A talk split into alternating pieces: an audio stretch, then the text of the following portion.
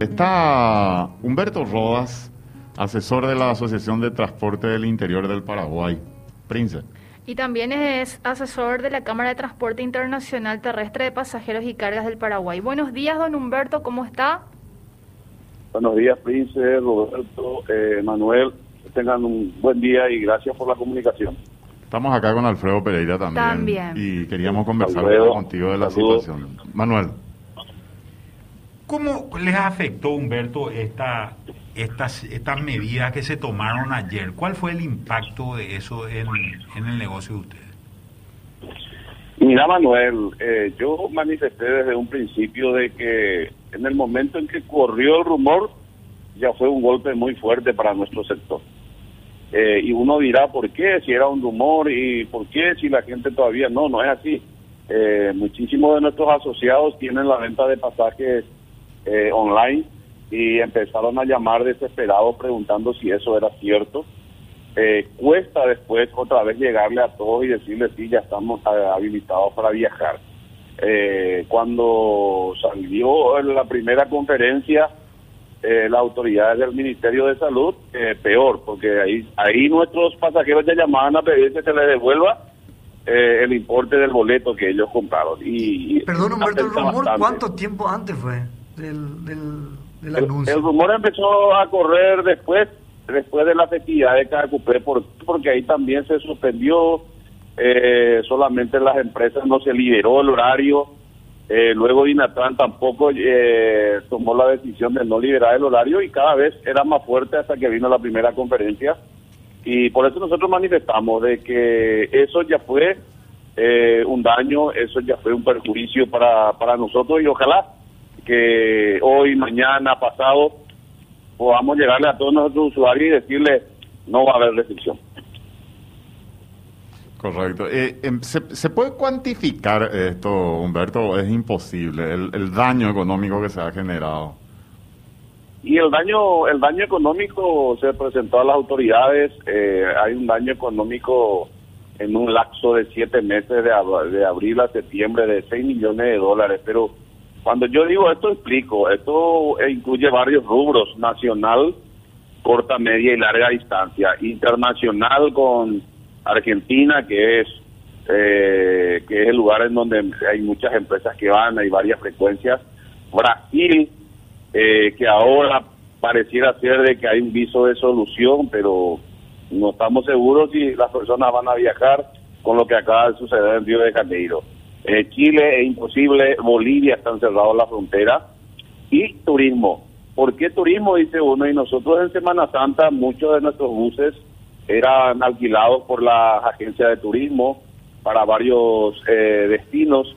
Eh, luego también eh, para este fin de año no hay un solo bus alquilado para ninguna colegio y eso que, que terminan ahora no te copié bien. Sí no, decía los colegios. Los colegios cierre de año que van a claro los colegios las agencias o sea es es una pérdida y son 6 millones de dólares mensuales y eh, colegas, ustedes me decían ayer, y esto 10 días, y es sencillo, dividamos los 6 millones por, por 30 y veamos cuánto en 10 días, y 2 millones de dólares. Parece, parece muy fuerte, pero hay que recordar que son 130 empresas, y de esos 130 empresas tenemos 15 que prestan servicio internacional, eh, entonces es daño eh, muy grande el daño eh, que nos toca a nuestro sector y la reactivación económica, esperamos que venga que en estos días aparezca, pero va a llevar su tiempo esto, Manuel, Roberto, eh, va a llevar su tiempo. Don Humberto, para que la gente pueda dimensionar de lo que estamos hablando, ¿a cuántas personas emplea de forma directa e indirecta el sector transporte? Y hablamos en forma directa de 4.000 a 5.000 personas, en forma directa. Y, es que vamos a tener en cuenta también, no, es que vamos, tendremos, tenemos que tener en cuenta eh, todos los comercios que están ligados. Ayer nomás los comerciantes de la terminal de Asunción, solo de Asunción, salieron a, también a manifestarse desesperados, porque si no trabajan las empresas, ellos no van a tener clientes.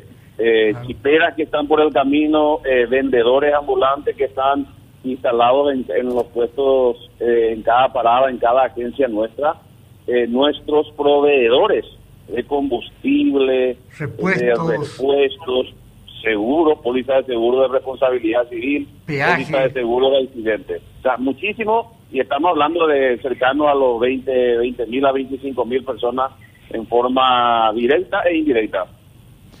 Ahora, eh, con respecto al futuro que estabas mencionando, para el año que viene, ¿cómo lo están viendo, Humberto?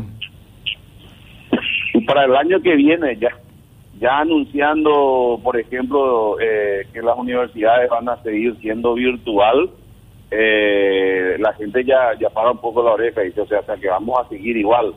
Eh, con el anuncio del gobernador de Misiones de que no piensa abrir la frontera entre Encarnación y Posada, diciendo hasta que no aparezca la vacuna, o sea, servicio internacional a Buenos Aires vía, vía Encarnación Posada no lo vamos a tener.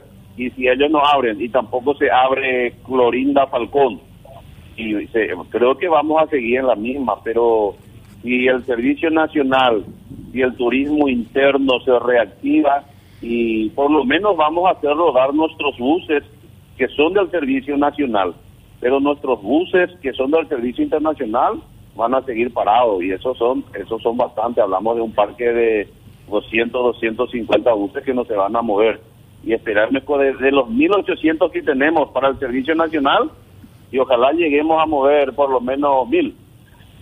Manuel. Manuel. ¿Cuál es la, la flota que está parada ahora, Humberto?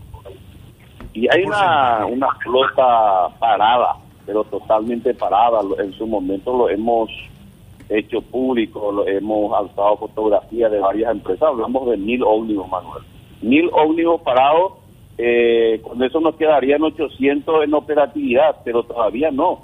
Ojalá que a partir del lunes, por lo menos esos 800 eh, que están trabajando lo puedan hacer y que de esos 1000 quitemos un 20-30%.